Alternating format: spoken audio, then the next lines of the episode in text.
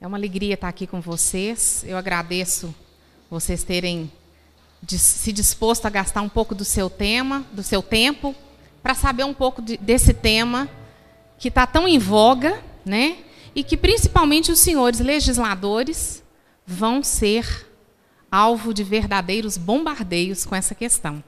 Então, para que vocês não sejam peças de manobra, sem saber do que se trata, né? sem saber como se posicionar, eu trouxe para vocês, e gostaria de partilhar realmente com vocês, é, um conhecimento que a gente vem adquirindo aí ao longo de dois anos, três anos de estudo. Né?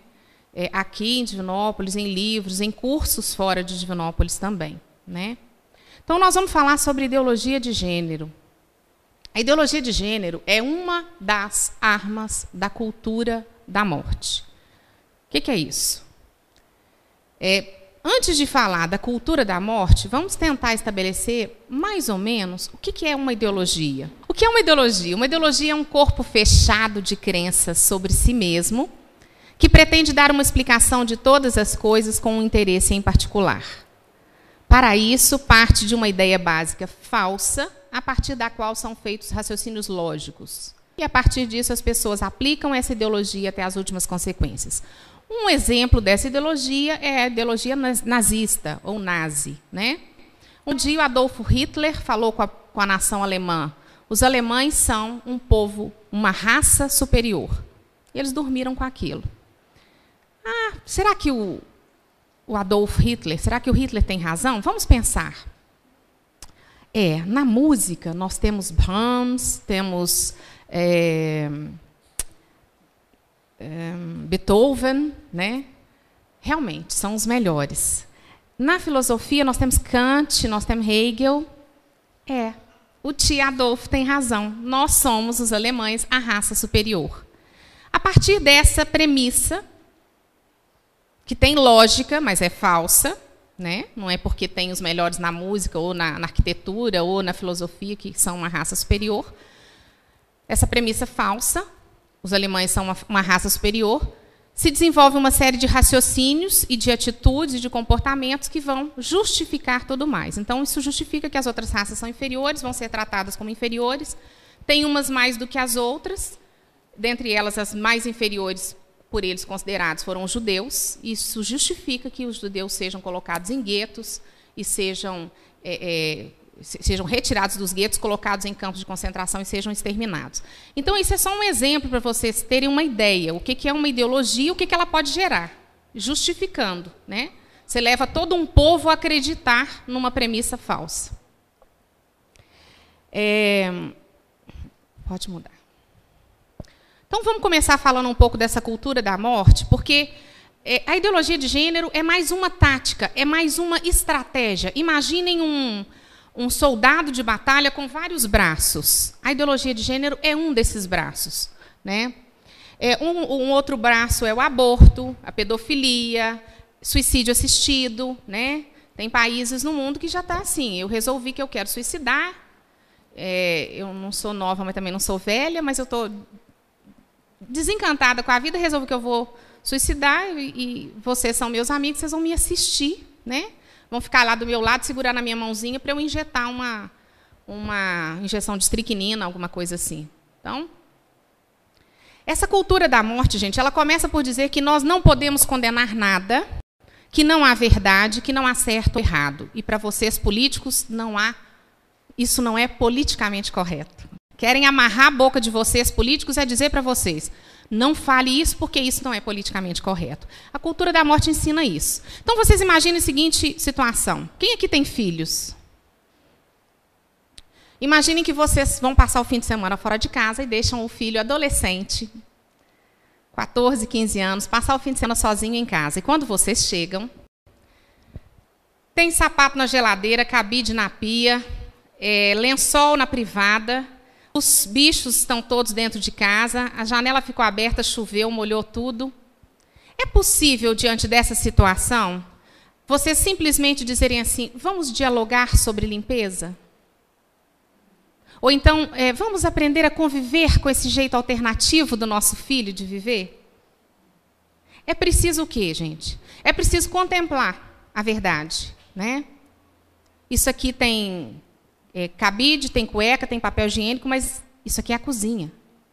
Esse cômodo aqui tem gato, cachorro, papagaio, os porcos estão aqui dentro, tem, tem lençol, tapete, é, colchão, travesseiro, mas isso aqui é a sala.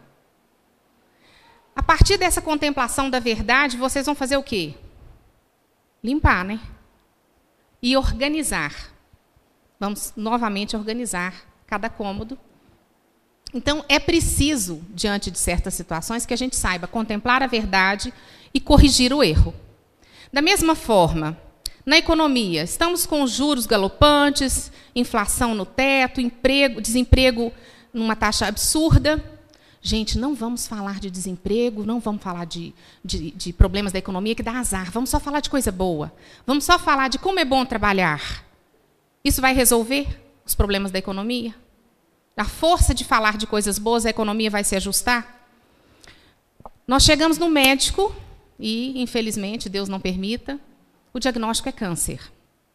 Ô, oh, minha filha, força na peruca que vai dar tudo certo. Vou te passar umas vitaminas, vou te passar um, um, um complexo vitamínico, vou te passar um, um anti-inflamatório, um antibiótico. E vai dar certo. Dá certo. Ou se você tem uma doença grave, você tem que enfrentar. Se o câncer é agressivo, o tratamento tem que ser agressivo. Então, da mesma forma, na vida, né, com a questão da cultura da morte. Nós precisamos começar a pontuar as coisas, né? O que não está certo, o que está errado e colocar as coisas em ordem, né? Podemos ir.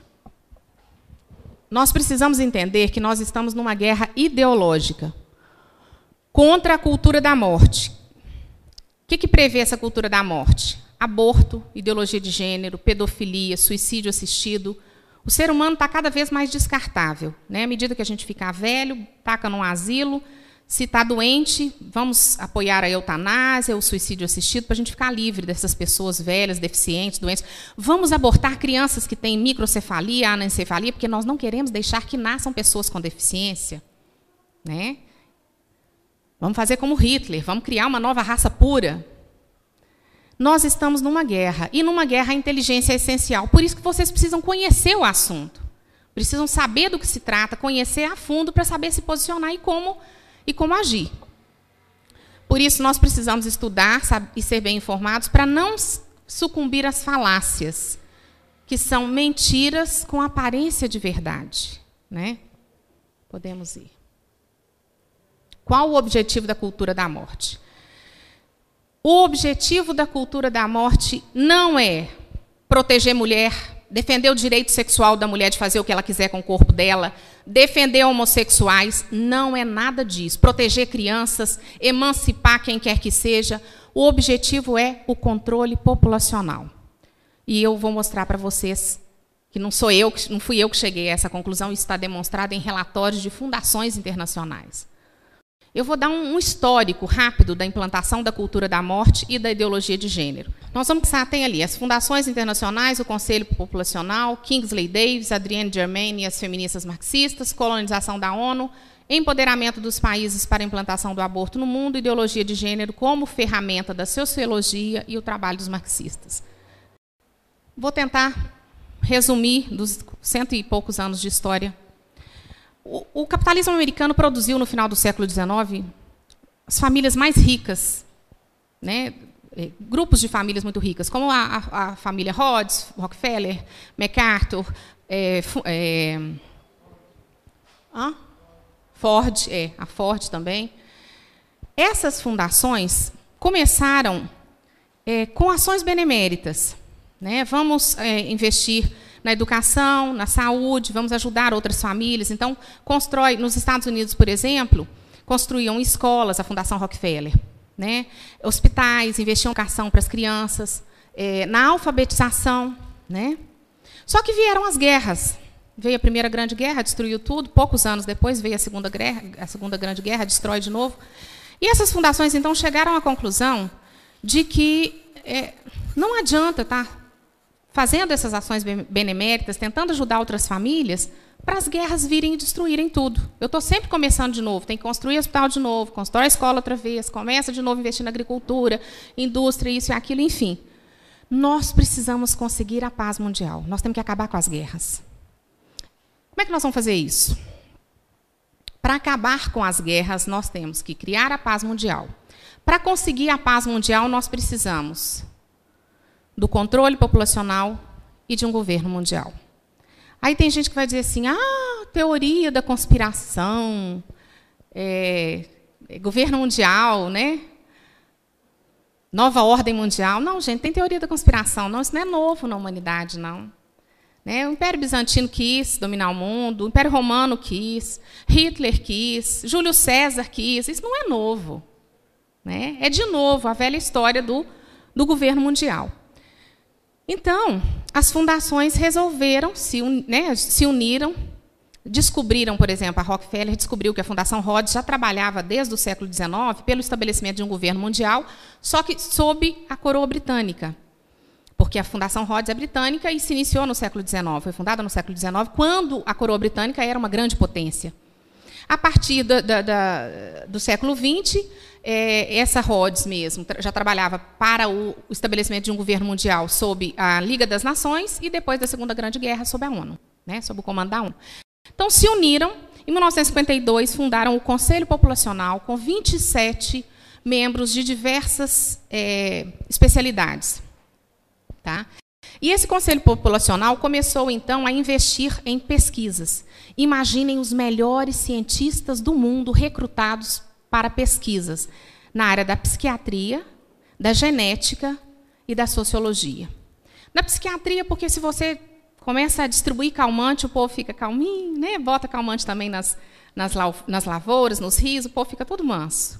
Né? Na genética, porque se a gente descobre qual que é o gene da guerra, o gene bélico, investimos em mutação genética e vamos criar uma nova geração mais é, cordata, mais mansa, mais doce. Né? E na sociologia, porque a gente altera o comportamento das pessoas. Né? Vamos fazer com que as pessoas queiram, ouçam as mesmas músicas, vejam os mesmos filmes, assistam os, os mesmos programas, todo mundo quer ter iPhone 6, todo mundo escuta funk, todo mundo quer ser igual a Barbie. Vamos massificar, né? Uma sociedade que diz para nós que nós somos livres. E nunca a humanidade foi tão massificada, né?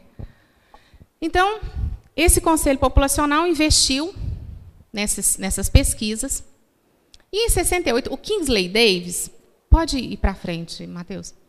É, o Kingsley Davis, esse senhor simpático aí, ele integrou o Conselho Populacional em 52. Ele é autor do livro Human Society. É preciso mexer na estrutura da sociedade, alterando os usos e costumes. Em 1968, ele publicou um artigo, Políticas Populacionais, os, os programas atuais terão sucessos, terão sucesso, né?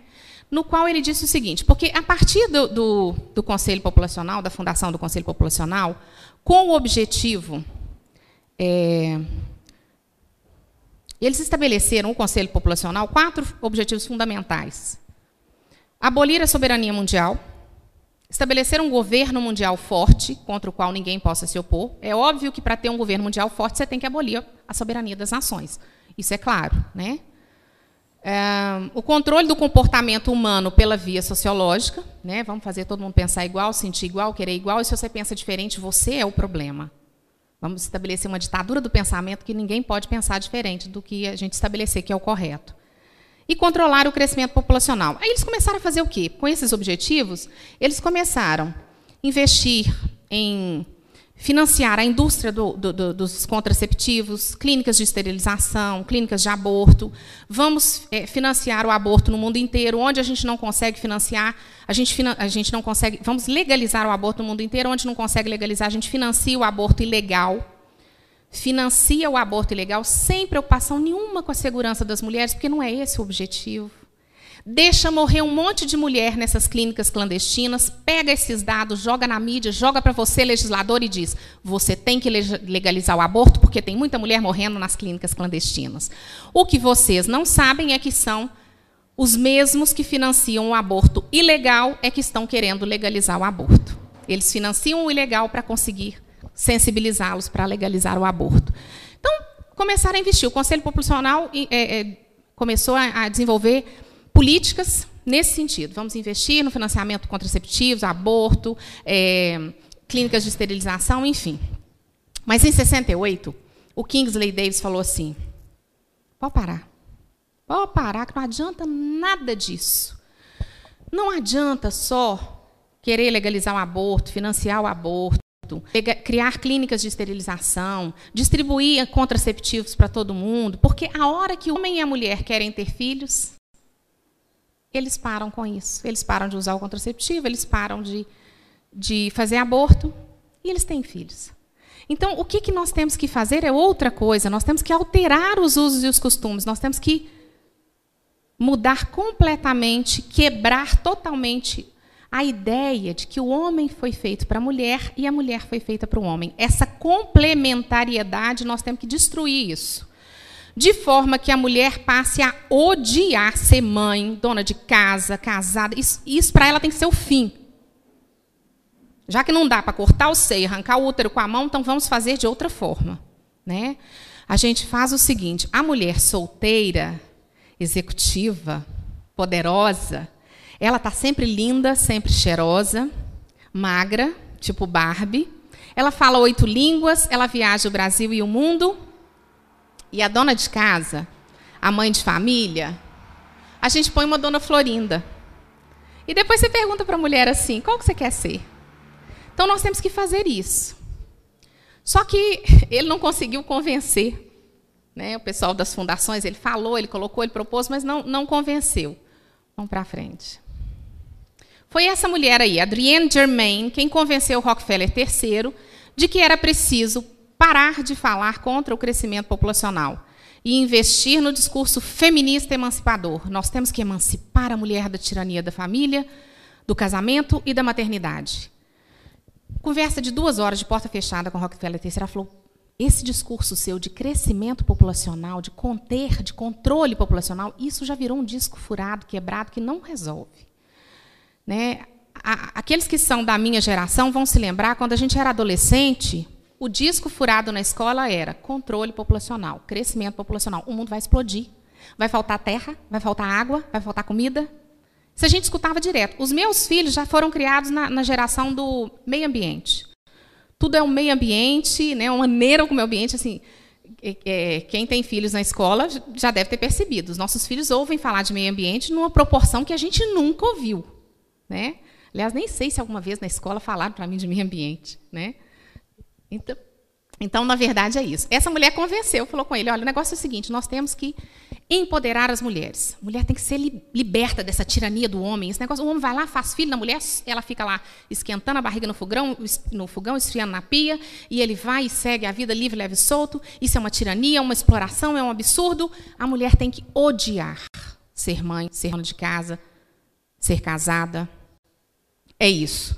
Então, as fundações falaram: oba, já tem quem está fazendo o trabalho sujo de subverter o papel das mulheres. Nós vamos dizer para a mulher que ser mulher é uma desgraça. Ser mãe, ser casada, ser dona de casa, isso é uma desgraça, isso é uma, é uma doença, uma coisa séria que tem que ser extirpada. Né? Então, como elas já estão fazendo, vamos financiar. Então, as fundações começaram, as fundações internacionais, começaram a financiar todos os projetos das feministas marxistas que queriam esse empoderamento da mulher. E é interessante que, se vocês lerem um artigo, quem quiser pode anotar, chama é, Agenda de Gênero. Essa agenda de gênero mostra a caminhada desse movimento feminista marxista, inclusive dentro da ONU, com os congressos internacionais das mulheres, em que se vê o seguinte: eles faziam, elas organizavam congressos da seguinte forma: nós aqui façamos de conta somos todas mulheres, nós pensamos todos iguais. Queremos que a mulher largue mão de ser mãe, dona de casa, esposa, destrua essa, essa figura, esse papel. Então, nós vamos fazer um congresso dizendo que nós estamos representando as mulheres do mundo inteiro, que todas as mulheres pensam assim, e vamos, vamos produzir um documento para levar para os, os, governos, para os países, para dizer, olha, nós queremos políticas sociais, le, legislações que acolham essas propostas nossas. Mas as duas mulheres ali são de uma área de defesa da família, gostam de ser mãe, dona de casa, acham que a mulher tem que ter o direito de trabalhar fora se ela quiser, de trabalhar fora e também ser mãe, dona de casa, é, casada, ter família. Então, as duas não conseguem nem credencial para entrar no nosso evento. Quando conseguem, é uma só, porque eu diminuo a força das duas. Então, vem uma sozinha para o nosso evento. As contribuições que ela dá não são sequer anotadas. Isso a gente sabe de, de mulheres que participaram desses eventos e disseram: nós ficamos decepcionadas de perceber que as nossas pontuações, as nossas colocações não foram sequer anotadas no documento final, como se não tivessem manifestado. Né? E foram fazendo essas ações através desses congressos da ONU e, por meio da ONU, levando para os países. Legaliza isso, legaliza aquilo, queremos isso, queremos aquilo, como se essas mulheres representassem a vontade de todas as mulheres do mundo. Ou, pelo menos, da maioria, nem isso. Né? Era um grupinho minoritário que soube como agir. Vamos ver. Bom, é, a partir dessas dessas ações, depois mais para frente eu vou explicar com mais clareza, começaram então, tem que libertar a mulher da tirania do homem. Vamos, vamos é, empoderar os países. As fundações, através da ONU, começaram a empoderar os, os, os países para poder é, legalizar o aborto no mundo inteiro. Como não estava conseguindo, vem a ideologia de gênero como um braço amigo para conseguir o que o aborto não está conseguindo. Inclusive, foi a Judith Butler, porque o, o histórico foi mais ou menos o seguinte, gente.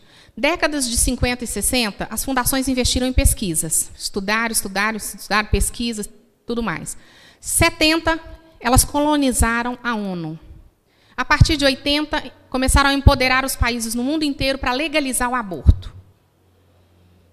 Como estão tendo dificuldade, né, não é todo país que está aceitando, não foi com a facilidade que eles imaginavam, a saída agora é a ideologia de gênero. Isso tanto é verdade que a Fundação Ford, que é uma das mais ricas, porque o Henry Ford faleceu em 1936, foi fundada a Fundação Ford, ele deixou 80% da fortuna dele para a instituição, para a Fundação Ford. Então, eles chegaram à conclusão: é, precisamos adotar a ideologia de gênero, precisamos implementar de toda forma. A Ford fechou os escritórios dela, os departamentos dela no mundo inteiro, inclusive de controle populacional, e aumentou, manteve apenas um de ideologia de gênero. Por isso que nós de repente, do nada, de um ano ou dois para cá, a gente só ouve falar de ideologia de gênero. São programas no GNT, no SBT, são filmes, são livros, são é, tudo, todo tipo de, de, de ação da mídia, de propaganda a favor da ideologia de gênero, mostrando como se fosse uma coisa, um passo de evolução. Né? Então veio a Judith Butler, com essa história toda de liberta a mulher da, opressão do, do, do, homem, não sei o que. A Judith Butler, que nós vamos ver mais para frente quem que é, que é uma das ideólogas de gênero de ponta, ela é um, talvez o maior expoente atualmente no mundo da ideologia de gênero, uma defensora. Ela veio e falou: vocês não, não entenderam nada. Não tem que libertar a mulher da tirania do homem. Tem que mulher, libertar a mulher de ser mulher, porque mulher não existe. Mulher foi uma coisa inventada pelo homem para dominar a mulher. E homem também não existe. É tudo papel. Você faz e desfaz do jeito que você quiser. Agora, batom vermelho, brinco, eu resolvi que eu sou homem. E quem são vocês para dizer que eu não sou? Daqui meia hora, eu mudei de ideia. Eu eu estou me sentindo profundamente mulher. De tarde, eu estou me sentindo uma árvore. À noite, eu sou um cavalo preso num corpo humano. São todos gêneros reconhecidos já internacionalmente. Então, temos que libertar a mulher de ser mulher, o homem de ser homem, porque isso não é nada, isso é papel. Que você faz e desfaz, muda do jeito que você quiser. Mas como é que isso começou? Uma das ideólogas de gênero de gerações anteriores é essa simpática moça, Shulamit Firestone, que escreveu o livro A Dialética dos Sexos. E nesse livro, ela dá o passo a passo para a destruição da família. Né? Que não é coisa nova também, não, gente. Karl Marx já falava lá que a família é a primeira opressão de classes, o homem contra a mulher, a mulher é a primeira propriedade do homem. Os dois se casam, aí tem que ter propriedade particular para sustentar a família. Quer dizer, se você não destruir a família, você não destrói a propriedade particular. Só que o Marx falou muito mais do que isso, o pessoal não entendeu foram as feministas que foram mais longe com a teoria dele e chegaram a tudo que ele colocou nos livros, inclusive o, o livro dele, né, que ficou muito famoso, mas foi publicado pelo Engels, discípulo dele, pós-morte, né? Foi, houve a publicação, e o Engels é que fala que ele está publicando uma obra do mestre, né, do Marx. Por isso que a gente sabe que, na verdade, o autor foi o Marx. Então, essa Shulamit Firestone, ela dá o passo a passo para a destruição da família. Aí, agora, vocês vão ver o que, que é nu e cru a proposta da ideologia de gênero. Como funciona na prática. Eu vou ler, nos próximos quatro slides, a tradução do livro dela. É ipsis literis, o que está no livro. Podemos passar. Eis algumas sugestões do sistema alternativo. A libertação das mulheres da tirania da sua biologia reprodutiva por todos os meios disponíveis e a ampliação da função reprodutiva e educativa a toda a sociedade globalmente considerada. Presta bem atenção: libertação das mulheres da tirania da sua biologia reprodutiva. Eu poder ser mãe é uma tirania. Estamos falando de uma mudança radical. Libertar as mulheres da sua biologia significa ameaçar a família, que é uma sociedade, uma unidade social organizada em torno da reprodução biológica e da sujeição das mulheres ao seu destino biológico. A total autodeterminação, incluindo a independência econômica, tanto das mulheres quanto das crianças. É por isso que precisamos falar de um socialismo feminista. Com isso, atacamos a família em uma frente dupla contestando aquilo em torno de que ela está organizada, a reprodução das espécies pelas mulheres e sua consequência, a dependência física das mulheres e das crianças. Eliminar essas condições já seria suficiente para destruir a família que produz a psicologia do poder. Nós a destruiremos ainda mais.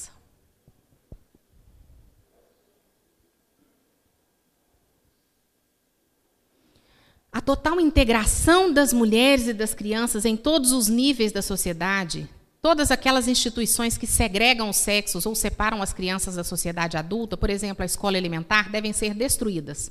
Abaixo a escola. E se as distinções, prestem bem atenção nisso, e se as distinções culturais entre homens e mulheres e entre adultos e crianças forem destruídas, nós não precisaremos mais da repressão sexual que mantém essas classes diferenciadas, sendo pela primeira vez possível a liberdade sexual natural. Prestem atenção. E se forem. Peraí, volta. E se as distinções culturais entre homens e mulheres e entre adultos e crianças, ou seja, para a ideologia de gênero, não existe diferença entre adulto e criança e não existe diferença entre homem e mulher. É onde os pedófilos pegam carona, gente. A, ONU já, a Unesco já tem documentos reconhecendo o direito das crianças de ter vida sexual ativa a partir dos 10 anos de idade. Então, se um marmanjo de 40, 50 anos resolver transar com a sua filha de 10 anos e for consentida por ela, ainda que ela tenha sido toda aliciada e, e, e levada a isso, está tudo certo. Não é pedofilia. E a isso chega às consequências mais absurdas. Assim chegamos à liberdade sexual para que todas as mulheres e crianças possam usar a sua sexualidade como quiserem. Você transa com gato, cachorro, papagaio, cavalo, do jeito que você quiser. Não haverá mais nenhuma razão para não ser assim. Em nossa nova sociedade, a humanidade poderá finalmente voltar à sexualidade natural polimorfamente diversa. Serão permitidas e aceitas todas as formas de sexualidade a mente plenamente sexuada, ou seja, vamos pensar só em sexo, tudo se resolve com sexo, a vida começa e acaba em sexo. Tornar-se universal. Agora, o, o, o que dá mais embrulho no estômago nessa história toda. Se a criança escolhesse a relação sexual com os adultos, ainda no caso que escolhesse a sua própria mãe genética, não existiriam razões a priori para que esta rejeitasse suas ensinações sexuais, visto que o tabu do incesto teria perdido a sua função. Vocês que são pais e mães, imaginem vocês transando, a mãe com o filho, o pai com a filha. Se isso não dá embrulho no estômago, é, eu acho que isso só deve agradar aos pedófilos, gente. Não tem condição. Né? Então, essa é a proposta. E, através da ideologia de gênero, eles querem chegar a isso. Podemos ir. Veio esse, esse simpático senhor, Karl Koch. Aliás, ele veio antes, que ele é de 1923. É, pessoal, aproveitou a contribuição dele. É preciso, para conseguir isso que a, a Shulamit Firestone propôs tão, com tanta clareza, nós precisamos alterar a superestrutura, revolucionando a religião, a família e as leis. É onde vocês, legisladores, vão ser cada vez mais bombardeados com isso. Né? Agora, o que eu acho interessante é que assim, eles querem revolucionar as leis e vão usar vocês para isso. Mas mesmo enquanto as leis não permitem, eles estão agindo, dando as costas para o legislador. Foi o que fizeram aqui no Brasil com o Plano Nacional de Educação, foi rejeitado. O Conselho Nacional de Educação fez o quê? Falou com os conselhos estaduais e federais: votem e incluam ideologia de gênero nos planos estaduais e municipais, senão vocês não recebem verbas. Isso veio do governo federal, de MEC e Conselho Nacional de Educação. Ora, mas o Congresso Nacional não afastou isso? Nós não não damos importância para o Congresso Nacional. O Congresso Nacional não sabe nada, vocês legisladores não sabem nada, vocês pais não sabem nada. Nós sabemos e nós é que vamos fazer e estão fazendo. Tanto que distribuíram um monte de material através do MEC nas escolas, tem professores falando a rodo de ideologia de gênero sem que os pais nem saibam, doutrinando os meninos. Então vamos revolucionar mudando a religião, a família e as leis.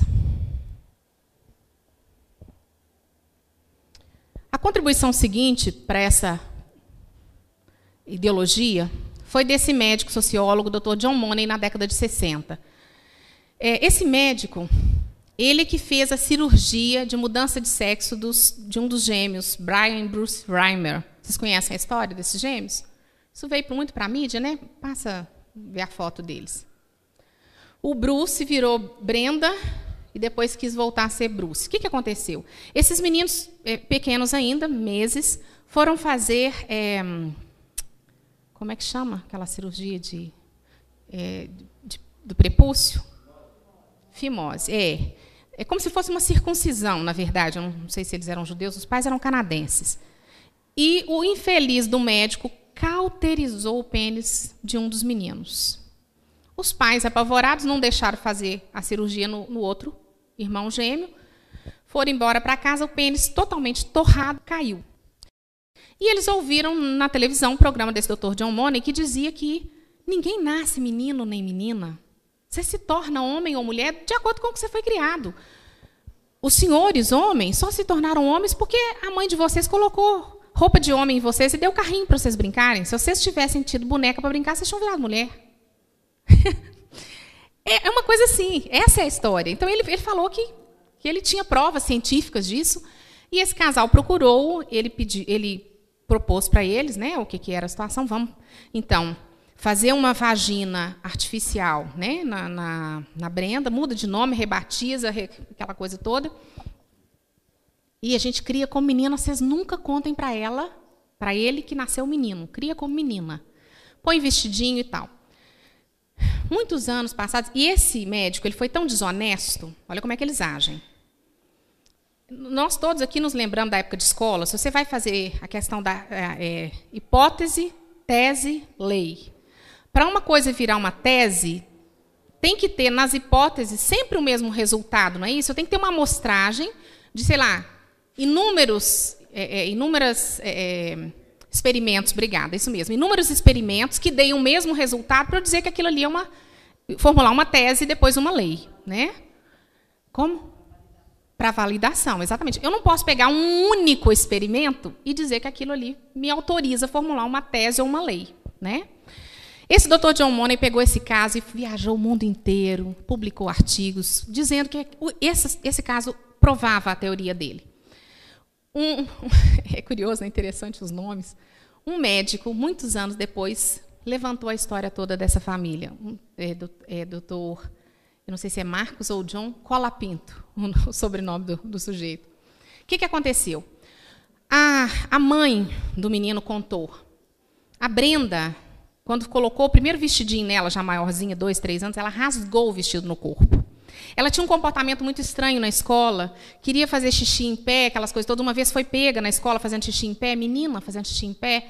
Aí virou chacota na escola, porque bullying não é uma coisa nova, não é uma coisa da agora, né?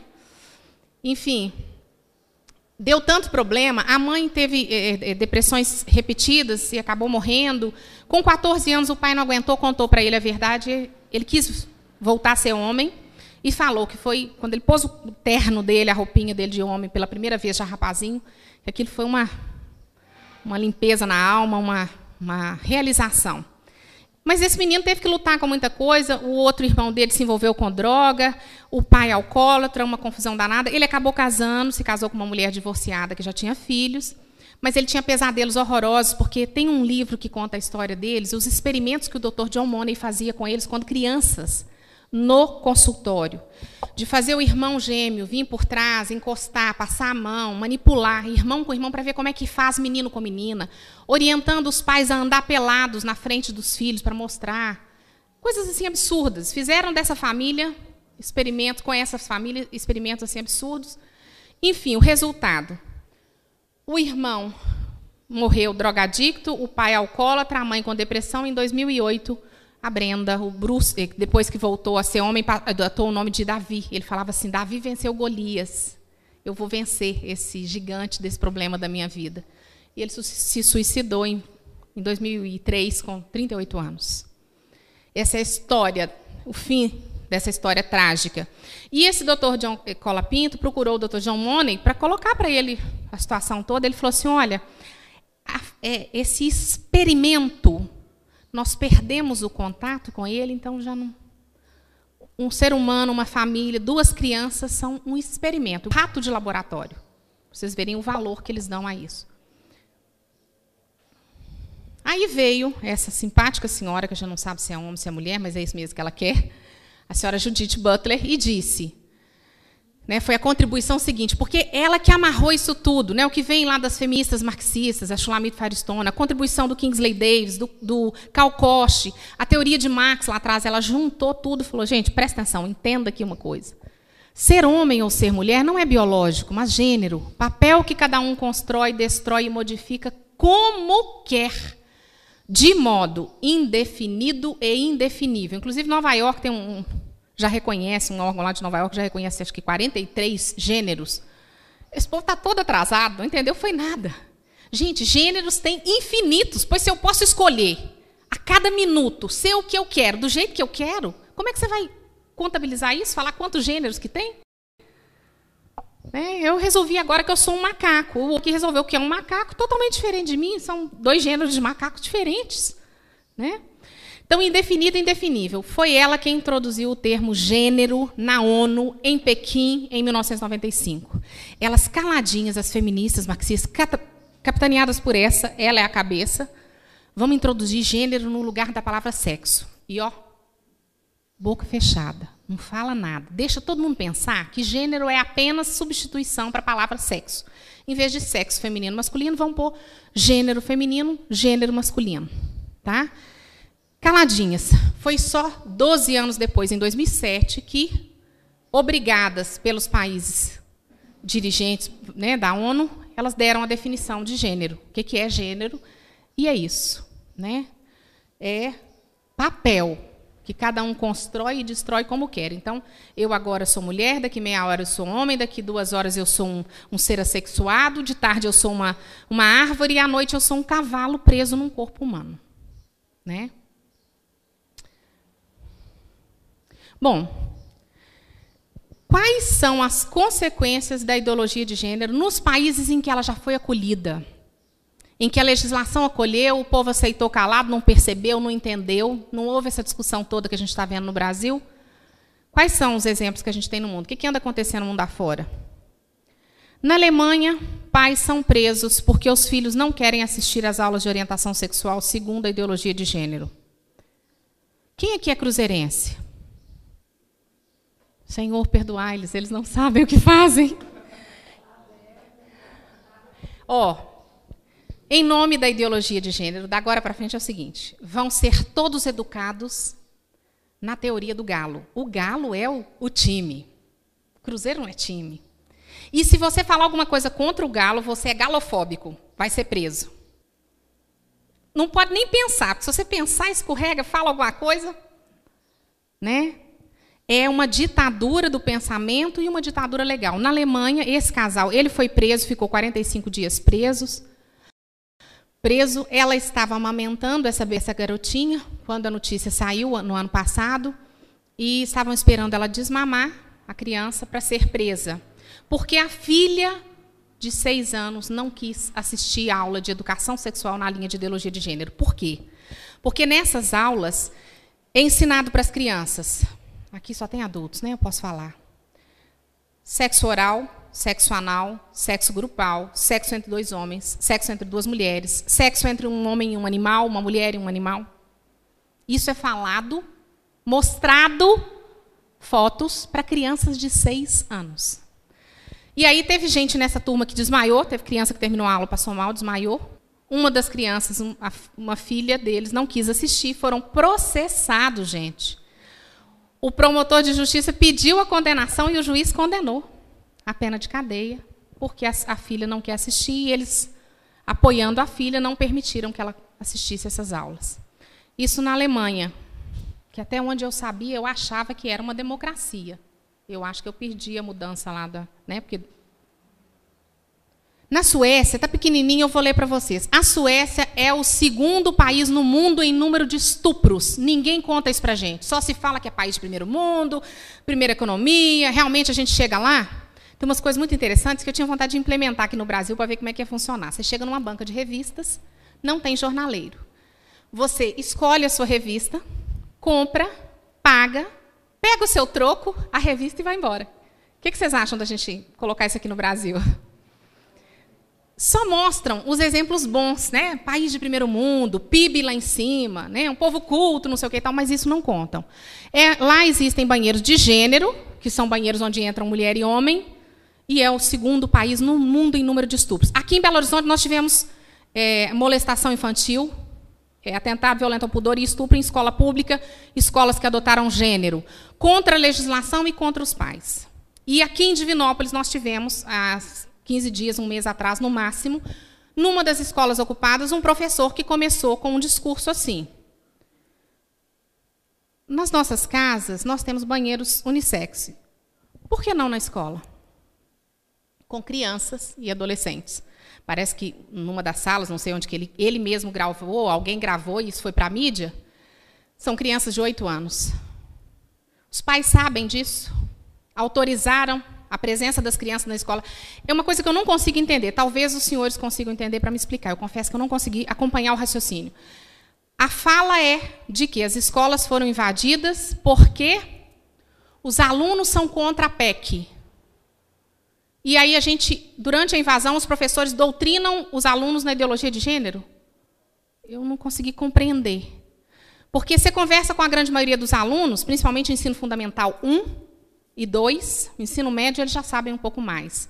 Mas ensino fundamental 1 e 2, que seria o antigo grupo nosso e os né, primeiros quatro anos do ginásio, antigamente, você conversa com essas crianças e adolescentes, eles não sabem absolutamente nada sobre a PEC.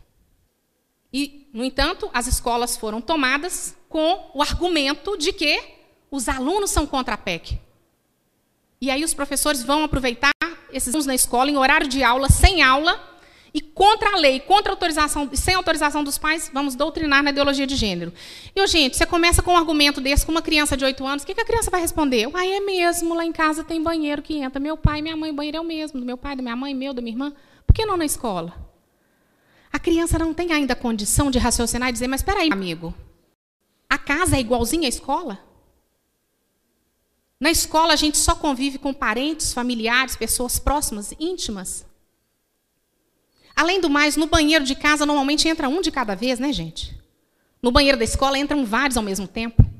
A hora que tiver aluno mais velho de ensino médio abusando, estuprando filhas de vocês, netas, de 9, 10, 11, 12 anos, dentro do banheiro da escola, qual o professor que vai lá defender? Quem que vai proteger? Mas essas crianças não têm condição de, de raciocinar isso. Por isso que a gente fala doutrinar, né? Porque você fala na cabeça de uma criança que não tem nem como, às vezes, se defender. No Canadá, é o Estado quem diz como os pais devem educar os filhos. E os pais podem perder a guarda deles se o Estado entender que eles os estão educando de forma diferente daquela que o Estado diz que é correto, a correta. Professores podem ser demitidos se expressarem ideias contrárias àquela considerada politicamente correta pelo Estado. Comerciantes podem perder seus alvarás de funcionamento e profissionais liberais perder suas licenças profissionais pelo mesmo motivo. Há uma verdadeira ditadura do pensamento. É um artigo na internet, vale a pena vocês olharem, chama A Warming from Canada, uma canadense que pediu para ser ouvida pela Suprema Corte Americana quando Barack Obama ia resolver se liberava casamento homossexual no país inteiro. Ela falou: olha, o americano tem que estar preparado para o seguinte: nos Estados Unidos, no Canadá, o casamento homossexual já foi legalizado há muitos anos, não sei se desde 95 ou 2005. Desde que foi legalizado, o que, que aconteceu? Eles começaram a mudar a legislação, mudar a língua. A língua no Canadá não se usa mais, ou estão diminuindo, quase que eliminando. Ele, ela, menino, menina, é criança. É, você não pode, no seu blog, nos seus e-mails, você professor, você legislador, você comerciante, psicólogo, você não pode manifestar ideia diferente daquela que o Estado entende que é a correta. Então, se você acha que o ideal é que os filhos sejam criados pelo pai e pela mãe, que eles tenham pai e a mãe biológico, conheçam o pai e a mãe biológico e sejam criados por um pai e uma mãe, isso é discurso homofóbico. O Estado pode entrar dentro da sua casa, um vizinho te denuncia e fala, ah, está educando os filhos dizendo que tem que o, ideal, o certo é homem com mulher, não é mulher com mulher, nem homem isso é homofóbico. O Estado entra na sua casa, confisca documentos, arquivos, um monte de coisa e coloca seus filhos para adoção. Demonstrado a, a, que realmente é verdade isso que estão dizendo, seus filhos são colocados para adoção. Você perde licença para trabalhar, perde comércio, enfim. É aquilo que eu falei, da agora para frente ninguém fala contra o galo. Se vocês falarem contra o galo, vocês são galofóbicos e vai todo mundo preso. Né? Então, você não pode falar nem dentro da sua casa, você não pode dizer para o seu filho que o time que você gosta, o time do coração que você torce é o Galo, é o Cruzeiro. De jeito nenhum. Porque se você falar isso, se alguém te denunciar, você vai preso. Você perde a guarda dos seus filhos. Você não está sabendo educar os meninos.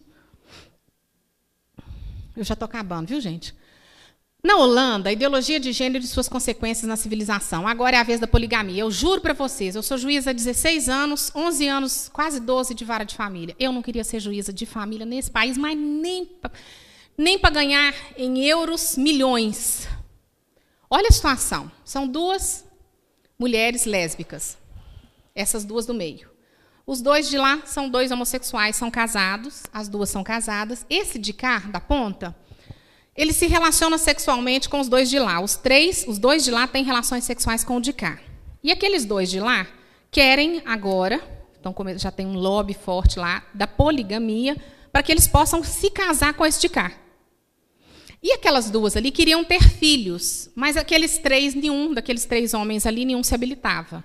Então arrumaram um cesto para fazer um filho naquela loura que já está com a barriga grande, ela está grávida. Se vocês anotarem esse título na internet, vocês acham a reportagem completa. Eles fizeram um contrato de que os cinco vão educar os filhos. E na Holanda, você pode nomear um pai legal, diferente do seu marido, da sua esposa, né, no caso de mulher. E ela, a loura, nomeou um daqueles dois lá como pai legal e fizeram um contrato de que os cinco vão educar o filho. Agora, alguém aí já ouviu falar de dificuldade entre pai e mãe para educar filhos? Ou é só eu lá na vara de família que escuto isso? Vocês que são casados nunca tiveram problema com o marido ou com a esposa na educação dos filhos. Imagina cinco para educar um. Então, é por aí. Pais perdem a guarda dos filhos por serem muito, muito cristãos. Pátria educadora na Noruega. Acusados de radicalismo e doutrinação cristã, Ruth e Mários Bodnário foram afastados dos seus cinco filhos pelo Departamento de Proteção à Infância do país. Esse casal, cinco filhos, ela estava com um bebê de três meses, 16 de novembro, você dá até a data para vocês, 16 de novembro do ano passado. Ela foi buscar os filhos na escola, a diretora tinha entregue para esse Departamento de Defesa da Infância e Juventude, para esses meninos serem colocados para adoção, porque eles foram considerados inaptos para ser pais, porque são muito cristãos.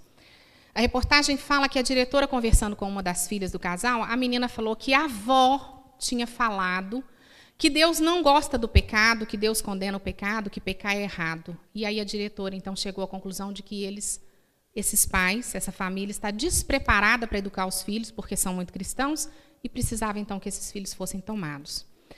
Foram tomados os quatro, Ela então foi para a delegacia com de três meses, foi ouvida, foi embora para casa. No dia seguinte, o departamento de Estado, esse departamento foi lá e tomou o bebê de três meses. Eles conseguiram reaver as crianças em maio desse ano, depois de muita luta. É, e a partir disso aí, pode mostrar. É, outras famílias, não sei se 38, 43, vieram à tona a mídia na Noruega para dizer: carta revela drama de mais famílias que perderam a guarda dos filhos na Noruega. Em abaixo assinado, 38 famílias denunciam sequestro sistemático de crianças pelo governo da Noruega. Nossos filhos estão sendo literalmente arrancados de nossas mãos. A queixa dessas famílias todas é a mesma do outro casal, sem um processo, sem um inquérito, sem nada. Simplesmente denunciam que você é muito cristão, você é homofóbico, você pode ser até ateu, mas se você falar um A contra o que eles entenderem que é homofóbico, que é qualquer coisa fóbico, você vai buscar seus filhos na escola e eles não estão lá, foram entregues para um departamento de Estado para serem colocados para adopção, sem que você tenha sido processado antes, sem nada. E esses pais dizem: nós somos tratados piores do que os pais que espancam, que batem, que abandonam, que, que abusam sexualmente dos filhos, que usam droga na frente dos filhos. É o que está acontecendo na Noruega, país de primeiro mundo. Depois nós vamos ver um documentário que foi feito lá, muito interessante. Pode ir para frente. A ideologia de gênero eleva em mil por cento o número de crianças em tratamento no Reino Unido. O Reino Unido já adotou as crianças na escola recebendo toda essa doutrinação de ideologia de gênero. O resultado está aí. Mil por cento, gente. Não é 10, não é 20, não é 100. Mil por cento de aumento da depressão nas crianças. É, é, é, tratamento de depressão, mais especificamente, no Reino Unido. Esse documentário é fantástico. Vocês deviam depois assistir. São 38 minutos, 40 minutos de documentário, mas ele é fantástico. Primeiro que vocês dão umas boas risadas, porque esse cara é humorista na Noruega. Ele é jornalista, é humorista. Tanto que quando ele começa esse documentário, o pessoal acha que é palhaçada, tem uns que querem fugir dele no shopping, então é muito interessante. Programa de TV denuncia a falsidade da teoria e obriga o Conselho Nórdico de Ministros a cortar fundos para as pesquisas de gênero. O que, que esse cara fez?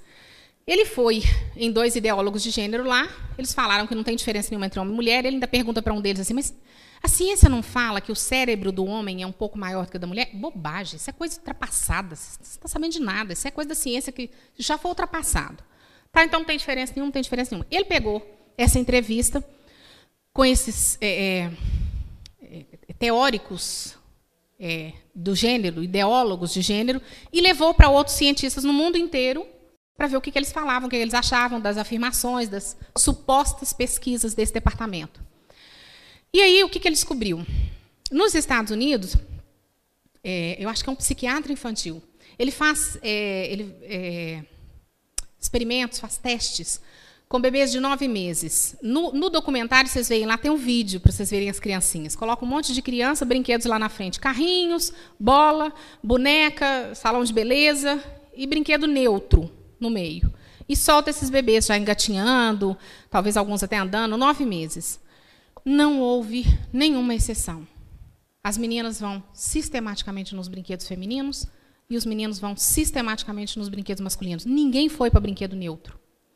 Aí os ideólogos de gênero dizem, mas nove meses você já doutrinou, você já educou para ser menina, você já educou para ser menino. Tá bom. Aí ele encontrou um pediatra, cientista, pesquisador em Harvard, que faz testes com bebês de um dia, recém-nascidos de um dia. Põe para ver máquinas, face humana. Os homens olham mais tempo para as máquinas, as mulheres olham mais tempo para a face humana, sem nenhuma exceção. Não satisfeito, ele procurou uma darwinista na Inglaterra e ela falou: Meu filho, presta atenção. Não, não faz o menor sentido.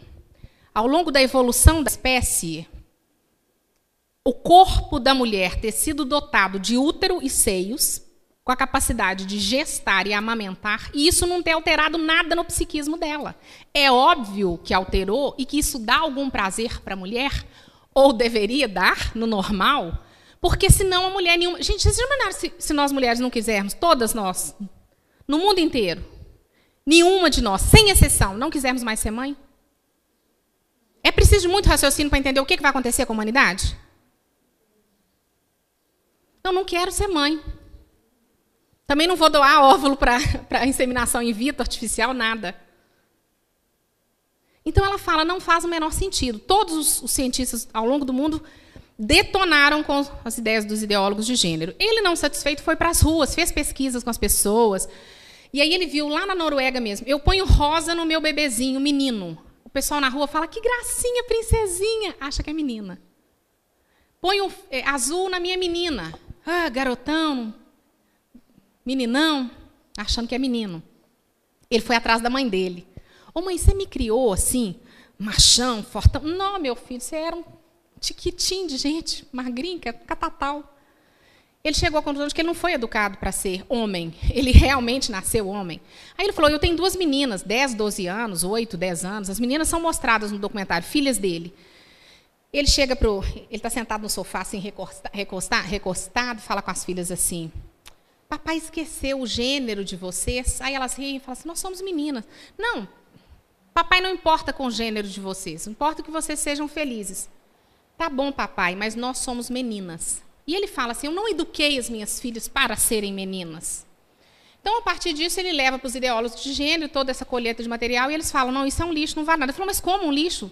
Não, até que me, me provem o contrário. Ele falou: Mas essas pesquisas científicas todas, não, isso não tem validade nenhuma. Mas sem argumento.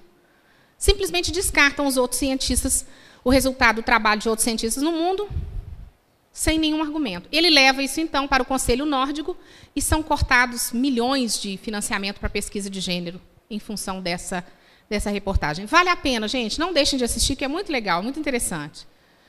Acabando já. E no Brasil, o que está acontecendo? E aqui eu já estou no fim.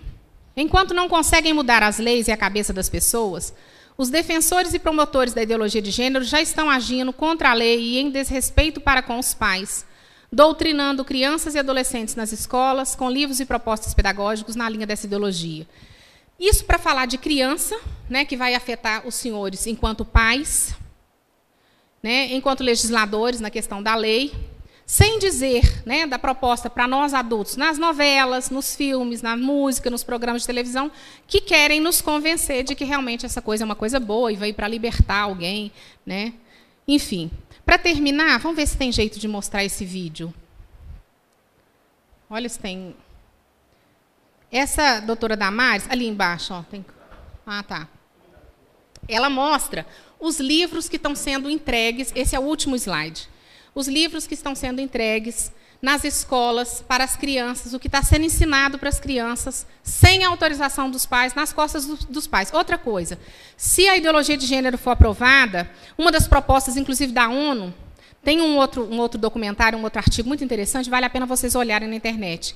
É, Amparo, ex-revolucionária e funcionária da ONU ela conta qual é a proposta da ONU para a educação sexual das crianças. Uma das propostas é que os pais não saibam do que é ensinado para elas nas escolas. Ó, segredinho. Amparo, é o nome dela, dois pontos. Ex-revolucionária e funcionária da ONU. Ela conta qual que é a proposta. Ela fala, por exemplo, da indústria do aborto, eu não sei se vocês sabem. Ela era é, funcionária da ONU, eu não sei se é Equador, Colômbia, um desses países, Venezuela, enfim. É um país de, de língua espanhola é, aqui na América, ela, ela fala que a ONU vende para eles, ou vendia na data da reportagem, uma pílula por 14, por 25 centavos de dólares. Quem são os bons de matemática aí? Fazer conta para nós. E eles vendem, então pronto, ó, é Felipe? Felipe vai fazer a conta para nós. Eles, ela compra, a ONU vende para eles por 25 centavos de dólares. E eles vendem por 9 a 14 dólares cada pílula. Eu, eu, não consigo fazer essa conta, não, gente. Tem que ser no computador, na, na, calculadora. Você compra, imagina no seu comércio, você comprar por 25 centavos e poder vender por 14, 14 reais. É um lucro fantástico. Aí, a gente solta pílula nos meninos, a gente incentiva, essa Amparo explica isso muito bem no artigo dela, incentiva a promiscuidade sexual, a, vida, a, a sexualidade precoce, e esses meninos vão ter relações sexuais a, do, a, a rodo, vão, vão engravidar. Aí, pílula do dia seguinte. Vende camisinha, vende é, é pílula, vende tudo quanto é contraceptivo. Falha, porque eles falham. Aí vem a gravidez, você dá a pílula do dia seguinte. Se a pílula do dia seguinte falhar, a gente oferece o aborto. E o aborto, gente, ele produz um, um resto humano. Aí a gente aproveita e faz cosmético, shampoo, É, é, é nojento. Mas é esta a proposta. E dentro dessa proposta, a ONU coloca que os pais não podem saber o que é ensinado para os filhos na escola, na linha da. É, é, o nome, gente, bonito para a escola é educação sexual.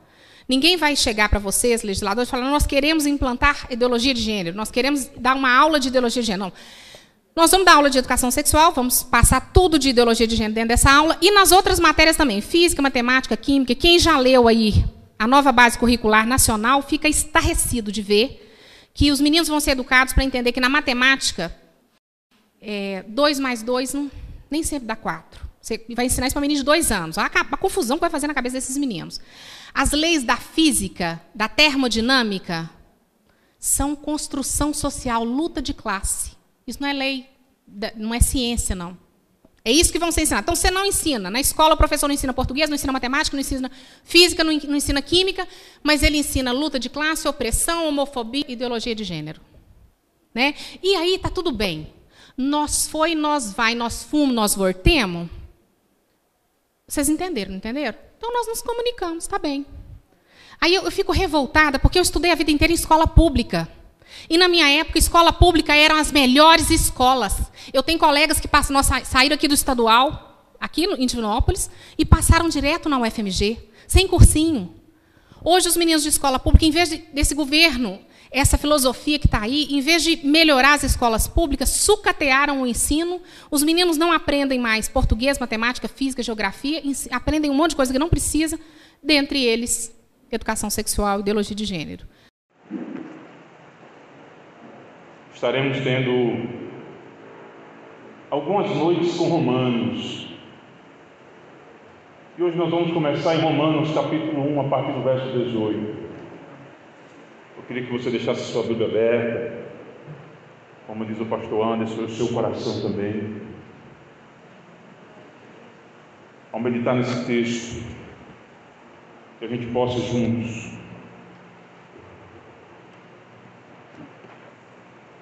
conhecer e, além de conhecer,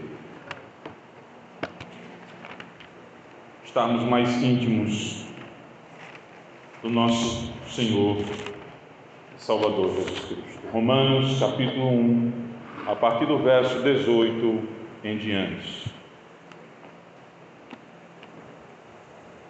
Diz assim a palavra do Senhor. A ira de Deus se revela do céu contra toda impiedade e perversão dos homens que detêm a verdade pela injustiça.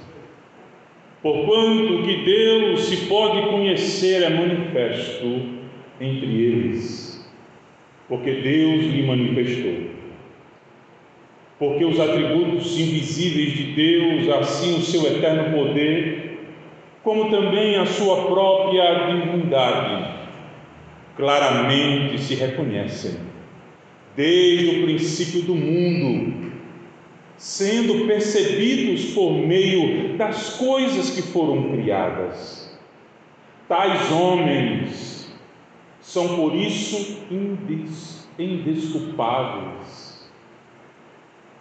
Porquanto, tendo conhecimento de Deus, não glorificaram como Deus, nem lhe deram graças, antes se tornaram nulos em seus próprios raciocínios, pensamentos, obscurecido-se ou obscurecendo-se-lhes o coração insensato, inculcando-se por sábio, se achando-se sábio, tornaram-se loucos e mudaram a glória do Deus incorruptível em semelhança da imagem de homem corruptível, bem como de aves, transformando Deus com duas pernas quadrúpedes, transformando Deus em um animal de quatro patas, e répteis, transformando Deus, arrastejando seu abdômen sobre a terra. Amados até aqui.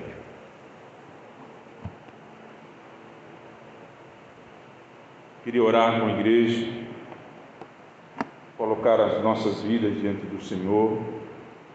Quero deixar aqui um abraço do meu tamanho a todos os aniversariantes dessa semana. No final do culto, nós estaremos orando por vocês. E eu espero que meu pedaço de bolo tenha vindo. Certo? Porque se não vier, já sabe. Brincadeira, irmãos. Certo? Deixe a sua Bíblia aberta e vamos meditar nas Escrituras. Se o som estiver um pouquinho alto aí, o irmão Antônio ele vai regular, certo? Amados, eu quero dizer a vocês que esse estudo da quinta-feira tem provocado sentimentos profundos a respeito de como nós estamos adorando ao nosso Deus. E ao meditar sobre Romanos 1, Deus falou algumas verdades ao meu coração e eu queria compartilhar com os irmãos. E antes disso, coloque sua vida diante de Deus. Pai querido, em nome de Jesus, Tu conheces, Senhor, os nossos corações. Tu sabes, ó Deus, os sentimentos guardados, as lutas, as aflições. Tu conheces, Senhor, antes que a gente viesse pensar, o Senhor já sabia todas as palavras. Nós somos transparentes como janelas de vidro diante do teu olhar. Por isso, nessa noite, Senhor, fala aos nossos corações por meio da tua palavra. Salva aqueles que precisam ser salvos. Restaura aqueles que precisam ser restaurados. Liberta aqueles que precisam ser libertos. No poder que há no nome do Senhor Jesus Cristo Perdão, Senhor, pelos meus pecados. Que a cada dia Senhor possa estar trabalhando neste vaso para louvor e para a glória do teu santo nome. É assim que nós te oramos. Em nome de Jesus e todos digam amém. Amados irmãos em Cristo Jesus, se alguém chegasse para você hoje e dissesse assim: Eu queria que você pintasse uma tela da nossa sociedade. Vou comprar os pincéis, as tintas. E eu queria que você, ao olhar para a nossa humanidade, para os conceitos e pensamentos, você retratasse isso em uma tela. Se uma pintura, irmãos, irmãos, fosse feita sobre a humanidade do século 21 e seus conceitos e as, e as modas de vida e os modos de vida, como deveria ser esta pintura? Pense. Esse pintor, vendo o comportamento da humanidade atual, qual seria o pano de fundo que ele iria utilizar para essa pintura. Paulo faz uma pintura de sua época, do seu contexto. O que ele viu, o fez desenhar, através da epístola aos Romanos, a seguinte pintura O homem contemporâneo é cheio de impiedade e perversão. Negam toda a criação, seu poder e sua própria divindade, ou seja, negam que Deus criou todas as coisas. Mesmo tendo um conhecimento natural de Deus, a sua revelação natural não glorifica a Deus, impede o progresso da verdade e trocam pela injustiça. são nulos. Essa palavra nulo significa fúteis, inertes, em seus próprios raciocínios, e seus corações estão em trevas, em debaixo de trevas, escurecidos, se olhando, se achando sábios em seus próprios conceitos, e se tornam loucos. Mudaram a glória de Deus em um ser corruptível um ser incorruptível, fizeram a um ser corruptível, reduziram Deus a duas pernas, depois a quatro patas, e finalmente colocaram Deus se rastejando como se um, um réptil.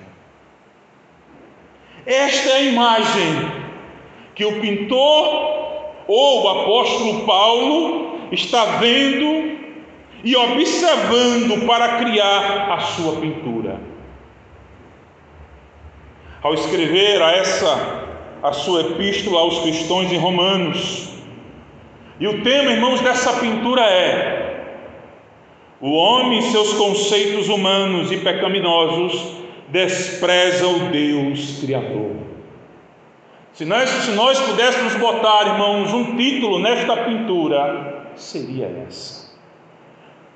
O homem e seus conceitos humanos e pecaminosos desprezam o Deus Criador. E é sobre esse tema que nós vamos meditar na palavra de Deus. O contexto, quando Paulo escreve Romanos, irmãos, existe uma coisa chamada pederastia. Eram relacionamentos entre homens mais velhos, mas rapazes mais, novos, mais novos existia em Roma. Será que existe hoje?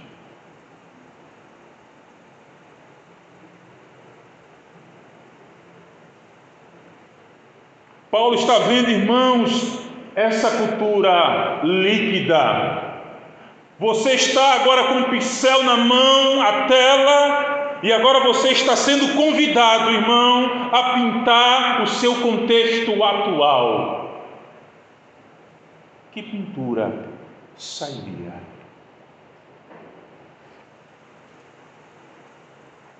A primeira consequência do desprezo dos homens através dos seus conceitos ao Deus Criador de todas as coisas é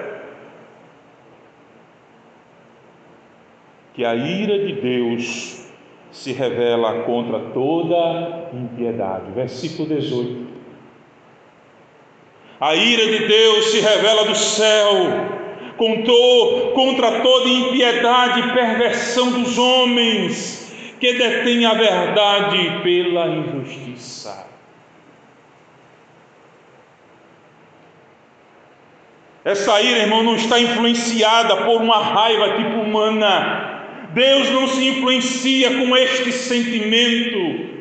Essa ira aqui, irmãos, é a própria justiça de Deus sendo manifestada sobre a raça humana, porque a raça humana, irmãos, não deram a glória devida ao Deus Criador. Preferiram dar glória à imagem criada por suas mãos, conceitos humanos, pensamentos humanos e a primeira consequência, irmãos, dos conceitos humanos e o desprezo que eles dão ao Criador é que a ira de Deus se manifesta sobre a humanidade gentílica e, jude, e, e os judeus. Paulo aqui está escrevendo para a igreja, para os crentes, e está mostrando: olha, eles que vivem desta maneira, loucos, longe eles vivem me desprezando, e essa ação, essa postura deles, faz com que a minha ira se revele dos céus contra toda impiedade.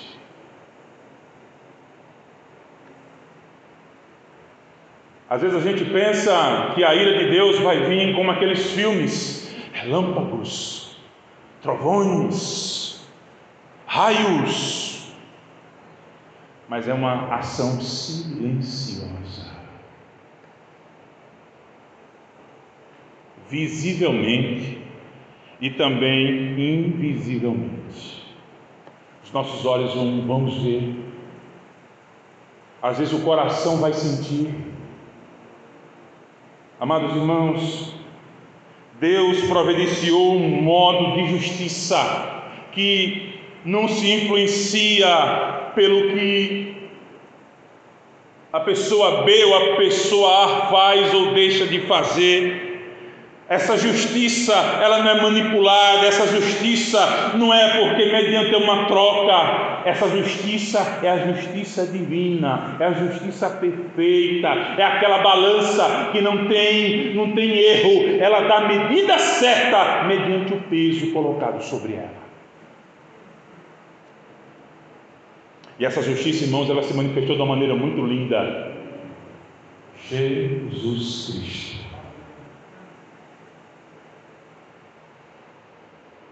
O que eu acho interessante, irmãos, é que a humanidade, irmãos, está totalmente em trevas.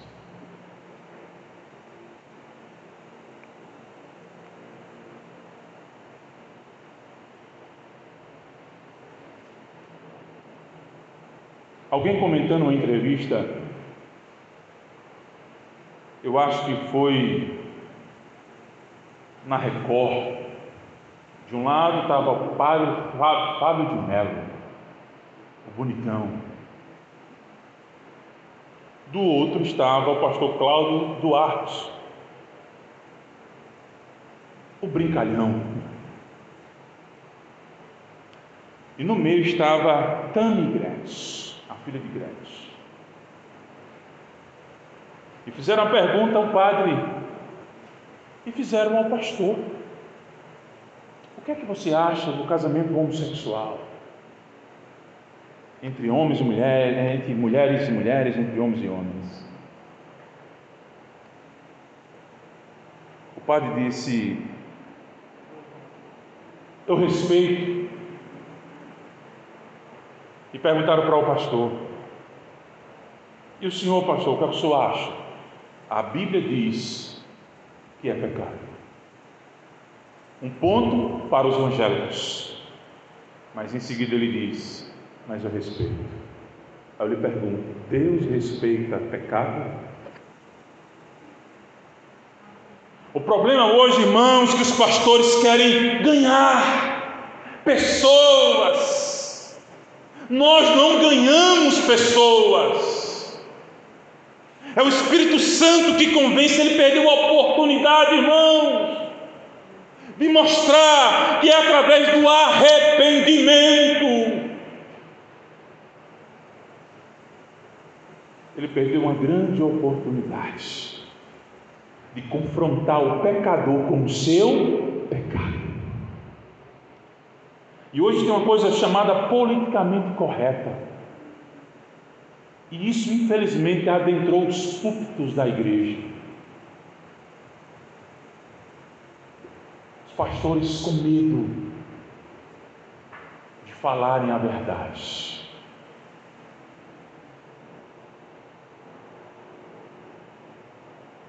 E Paulo, escrevendo aos amados irmãos de Roma, ele, ele pega, faz uma leitura do contexto em que a igreja está vivendo e traz essas verdades para a igreja de Roma.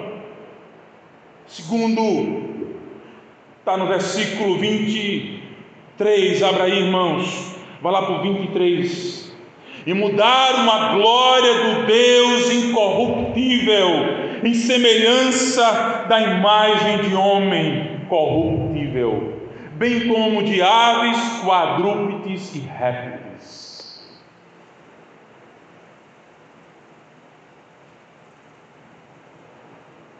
O Deus de algumas pessoas tem sido essa narrativa do apóstolo Paulo.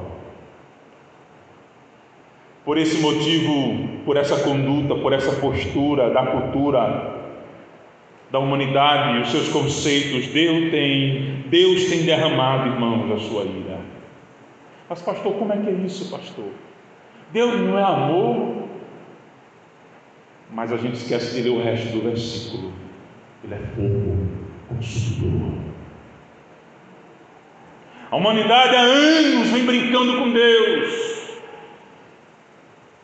Os políticos vêm brincando com Deus, transformando a justiça em injustiça, legislando em causa própria, benefício próprio, ou de uma minoria, ou de uma grande maioria, mas com a intenção de ganhar lá na frente. E por causa, irmãos, do versículo 23, que estão tentando mudar a glória de Deus, num Deus incorruptível, num Deus santo, num Deus justo, num Deus maravilhoso, num Deus de amor, irmão, e porque estão tentando mudar a ira de Deus, como no versículo 18, Deus tem revelado do céu a sua ira. No versículo 19, o que é, o que de Deus se pode conhecer é manifesto entre eles. Eles não querem ver, eles negam. Mas não tem como olhar para o universo e ver cada estrela no seu ponto certo, na sua distância certa. Isso eles dizem, ah, foi o Big Bang, foi isso ou foi aquilo. Mas nós sabemos, irmãos, que não foi o Big Bang, não foi o acaso, foi as mãos poderosas do Deus invisível, Criador de todas as coisas, e Ele manifestou a sua criação diante dos olhos da humanidade para manifestar a sua glória e ninguém dizer que não sabia que Deus existia. Segundo, quando a gente olha para uma célula, coisa linda, os cientistas devem ficar assim admirados. Milhões e milhões e milhões e milhões e milhões e milhões de informações numa única célula. Teu DNA, tua estrutura, a, a tua cor dos olhos vai estar lá, tudo vai estar numa célula.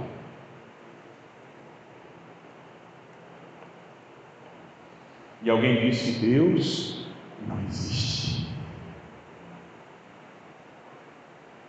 Adalto Lourenço, cientista, de vez em quando ele vem para a consciência cristã, ele disse: Deus deixou a sua marca no mundo. Um exemplo. Deus Pai, Deus Filho e Deus Espírito Santo. Não é verdade? Passado, presente e futuro. Altura, profundidade, largura. A célula é composta de três elementos. E o pastor agora esqueceu. Pedro, você sabe os três elementos da célula? Prótons, elétrons, do átomo. Muito obrigado. Prótons, elétrons e nêutrons. Três em um. Será que Deus deixou sua marca na criação do mundo? Mas o texto diz que eles não acreditam nisso. No versículo 20, acompanhe a sua Bíblia. Porque os atributos invisíveis de Deus, assim o seu eterno poder, como também a sua própria divindade, claramente se reconhecem desde o princípio do mundo sendo percebidos por meio das coisas que foram criadas. Tais homens são, por isso, indesculpáveis.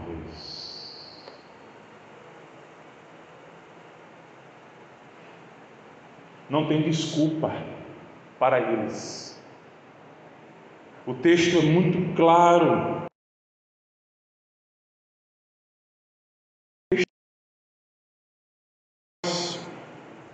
O que de Deus se pode conhecer é manifesto entre eles.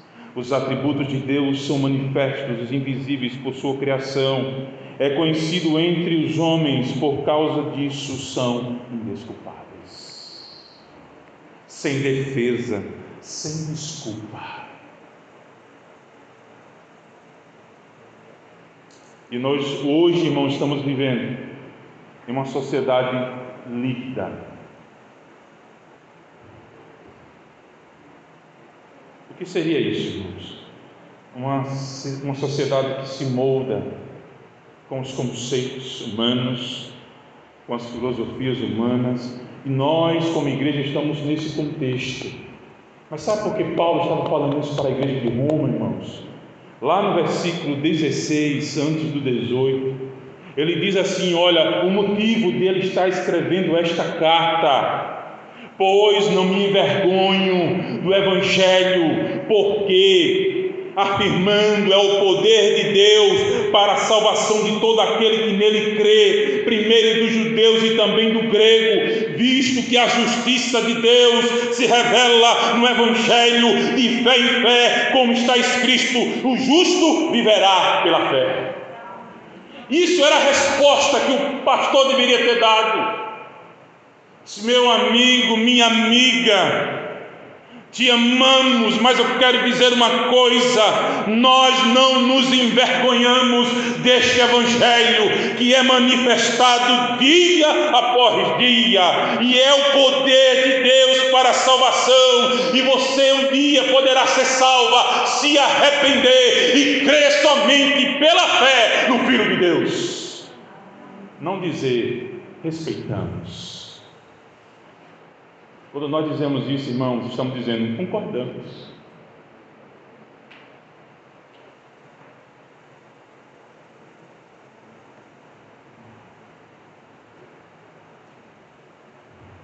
Versículo 20, acabamos de ler. Toda essa verdade é conhecida por toda a humanidade. Essa revelação natural, ela também é universal no sentido não de salvar, mas de condenar condenar. Ninguém naquele grande dia vai dizer: Eu não sabia. Eu não. Eu não. A Bíblia diz que naquele dia não haverá desculpa. Por isso, irmãos, a mensagem do Evangelho é: se arrependa, creia, Creia no Senhor Jesus Cristo e serás salvo ou salva, e o justo viverá pela fé, mediante ao Filho de Deus. Só que a humanidade, irmão, está caminhando e eles são indesculpáveis, sem defesa e sem desculpa. Versículo 21. Porquanto, tendo conhecimento de Deus, não glorificaram como Deus, nem lhe deram graças, antes se tornaram nulos. Quando aquele abençoado no festival de Pernambuco, em cima do palco, começou a gritar: e, e Jesus é travesti. Como se fosse a minha ira, a tua ira, se outra coisa. Mas como a ira de Deus ela é justa e ela é invisível, Deus sabe como tratar os indesculpáveis. E aí você diz: Eu respeito. Tá tudo bem? Ah, não, irmãos. Então, como é que é isso, pastor?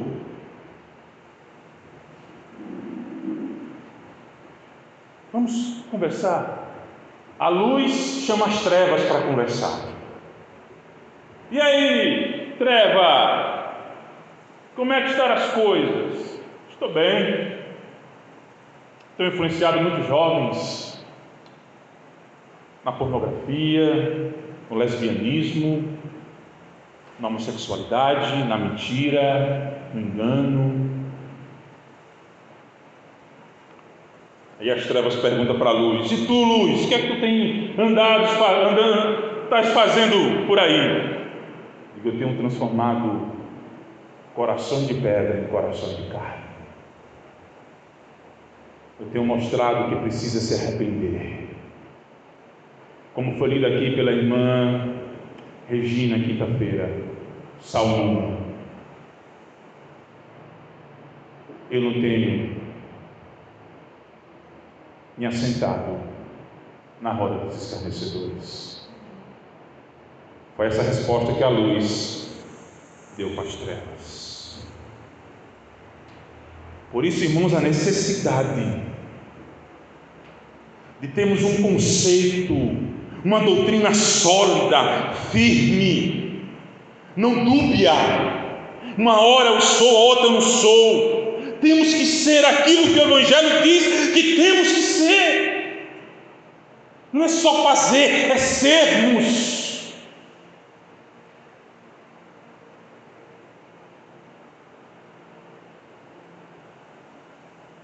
Muitas coisas aconteceram ontem à noite com a vitória da Argentina. Muita coisa.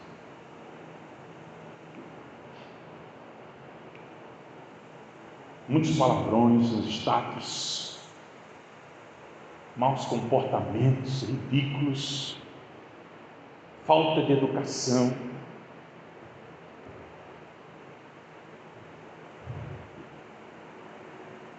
Porque a nossa sociedade, irmãos, ela está no caos. O caos.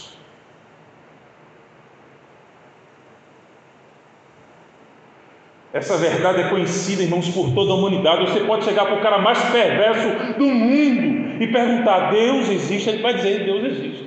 Se ele for um ateu, ele vai dizer que não existe. Mas quando vier a dor, ele vai dizer: Ai meu Deus. Ele vai dizer: Não se preocupe.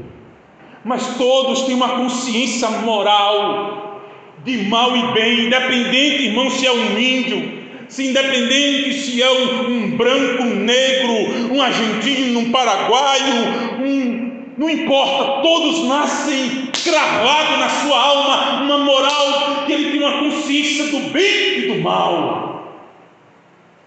Se não existia um ser, irmãos, que colocou essa consciência, como é que este ser humano nasce com a consciência do bem e do mal? Esse é um princípio Paulo, no versículo 21, vê e viu a troca do Deus Criador por imagens feitas por mãos humanas. Todo mundo conhece a história de, dos gregos, dos bárbaros, os nórdicos, Thor, o Deus do trovão,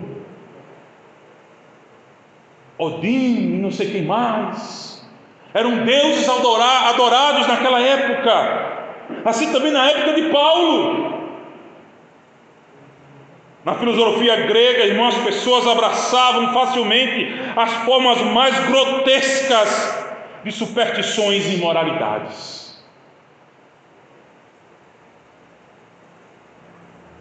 Na, na Índia, um rato é um Deus. Eles botam bacias de leite para os deuses ratos passarem por cima e se alimentarem. Macaco é um deus, a vaca é um deus, uma árvore é um deus. Todos os animais são deuses e adorados. E na nossa cultura, na nossa cultura ocidental, irmãos, não é diferente. Existem também os ídolos feitos por mãos humanas, Mas existem outros ídolos que são terríveis. Primeiro, Deus tem sido trocado pelo prazer. O sexo tem se tornado um ídolo. Segundo, Deus tem sido trocado pelo dinheiro.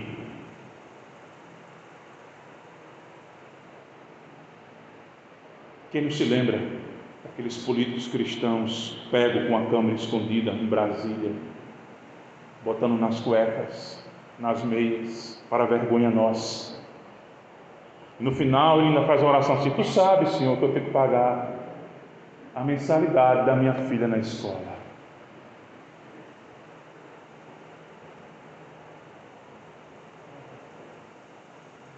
Deus tem sido trocado pelo hedonismo. Quem tem aqui páginas na internet sabe o que eu estou dizendo.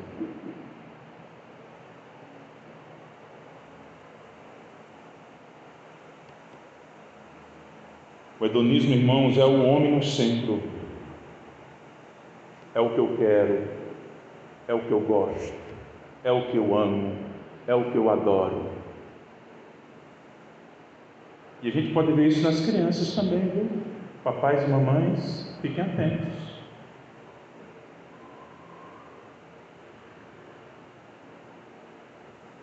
Crianças crescendo já hedonistas. Ela é o centro de tudo.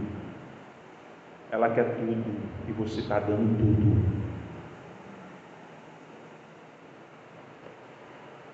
Quando chegar um não para ela, vai ficar desesperada. Não faça isso.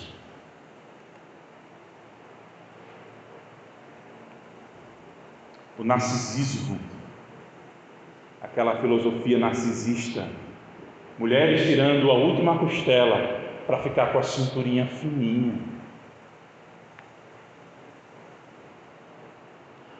Pagando rios de dinheiro para levantar os seus seios.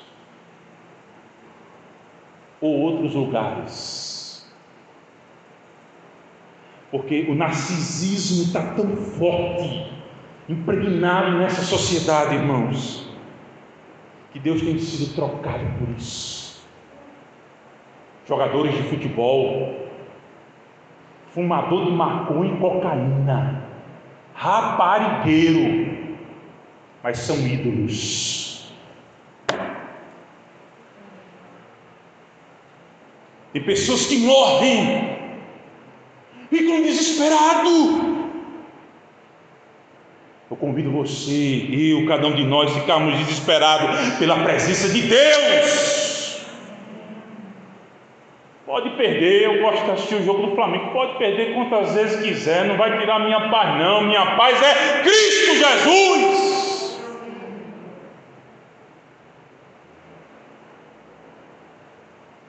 Deus tem sido trocado por essa idolatria fútil, barato, inútil, vazia.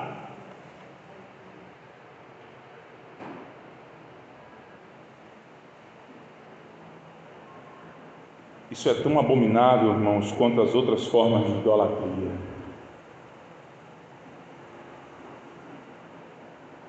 Versículo 22 e 23. E mudaram a glória do Deus incorruptível, versículo 22. Inculcando-se por sábios, tornaram-se loucos Hoje, irmãos, existe todo tipo de sabedoria. Uns sabem mais, outros sabem menos, cada um que queira ser o, o sabichão das, das coisas. E vocês, jovens e adolescentes, vocês vão vir muitos sábios quando vocês estiverem na faculdade.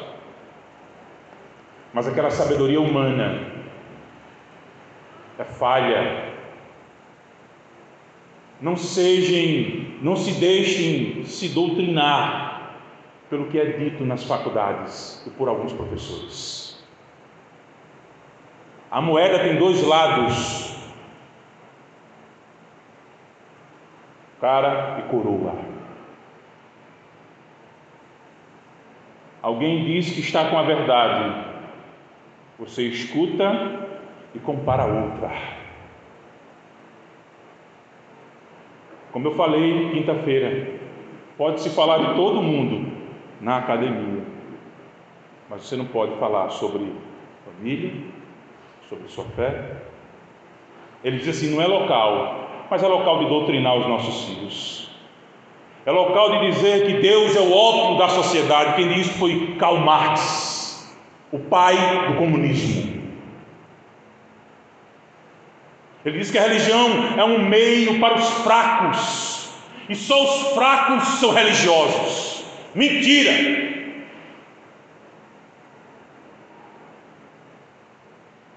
E são essas frases, ditas como verdadeiras sapiências extraterrestres, que vocês vão ouvir.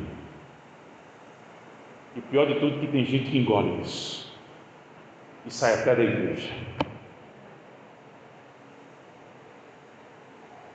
Declarando-se sábio, tornam-se tolos. Assim como Roma era cheia de sábios, hoje não é diferente. Existem muitos sábios aos seus próprios olhos. Por isso, amados irmãos, Paulo orienta os cristãos de Roma. Só vocês tomem cuidado. Tem alguns aí, no versículo 22, inculcando, colocando na mente que é o sabe tudo. Aí ele diz: são loucos A imagem do Deus invisível foi rebaixada a seres criados, como animais e coisas. Irmãos, Deus não tem sido tão rebaixado, tem sido tão rebaixado de uma maneira tal pela humanidade. Imagine, irmãos, você indo para uma feira de ciência ou um, museu com a sua criança de 5 anos de idade. E lá tem uma, uma peça de arte, um nego nu. E a mãe leva sua filha de cinco anos para tocar naquela obra de arte. A mídia diz: é arte. O outro estava ralando uma imagem da igreja católica, nu, era um negão, com um ralador de milho, é arte, é pecado, é abominação. Por isso a ira de Deus tem sido revelada do céu,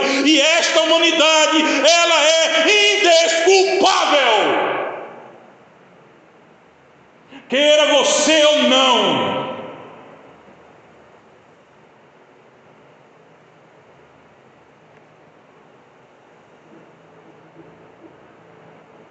Papais e mamães conversem com seus filhos.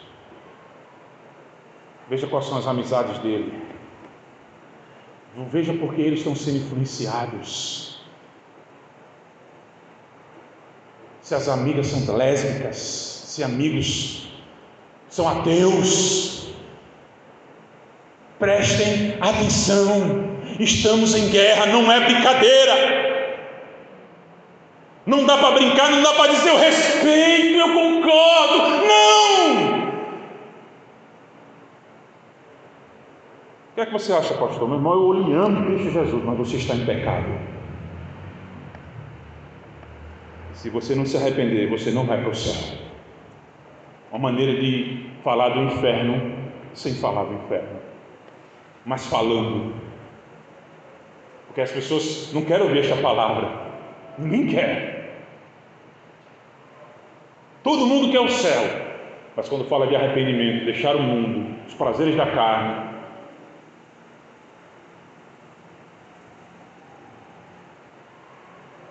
a idolatria, irmãos, leva à imoralidade. Não existe essa separação. Lembra do bezerro de ouro? Moisés vai orar, vai buscar a Deus. Deixa o povo lá, deixarão tudo certinho, tudo no lugar, horário certo de começar as coisas, os cultos de adoração. E aí Moisés sobe, olha, ficam aí orando por mim, intercedendo. Pensa em equipe boa de intercessão. Moisés, quando sobe o povo, cai no frevo, cai na bagaça e cria um bezerro de ouro. Meu amado irmão, quando Moisés está lá em cima, o papai do céu diz: Meu filho, desce, desce, desce. Tem um DJ lá, me botou fogo em tudo.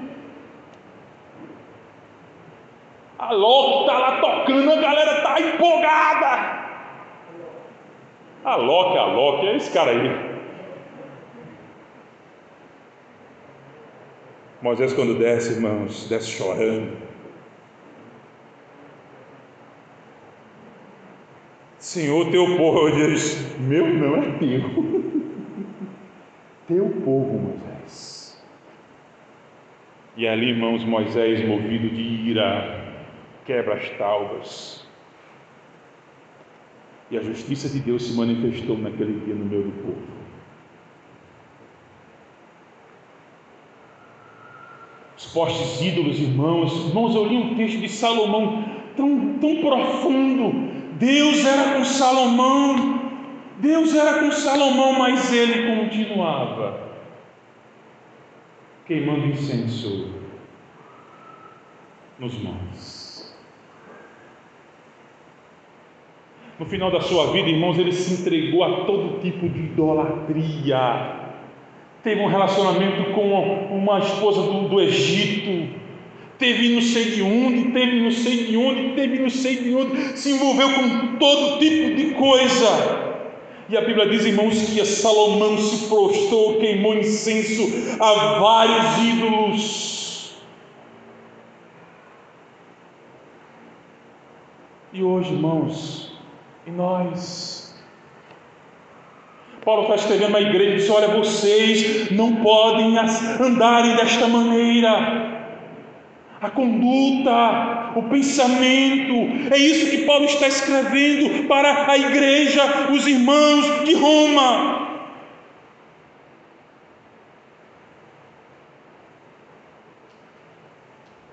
E mudaram a glória do Deus incorruptível em semelhança da imagem de homem corruptível, bem como de aves, quadrúpedes e répteis. Qual quadro que você pintaria diante desse contexto que você e eu estamos vivendo? Filhos rebeldes,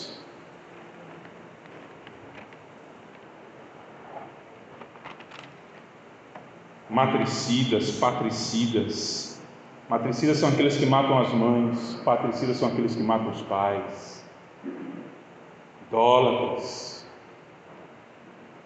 O homem e seus conceitos humanos e pecaminosos desprezam Deus Criador. Será que às vezes, irmãos, a gente tem desprezado Deus?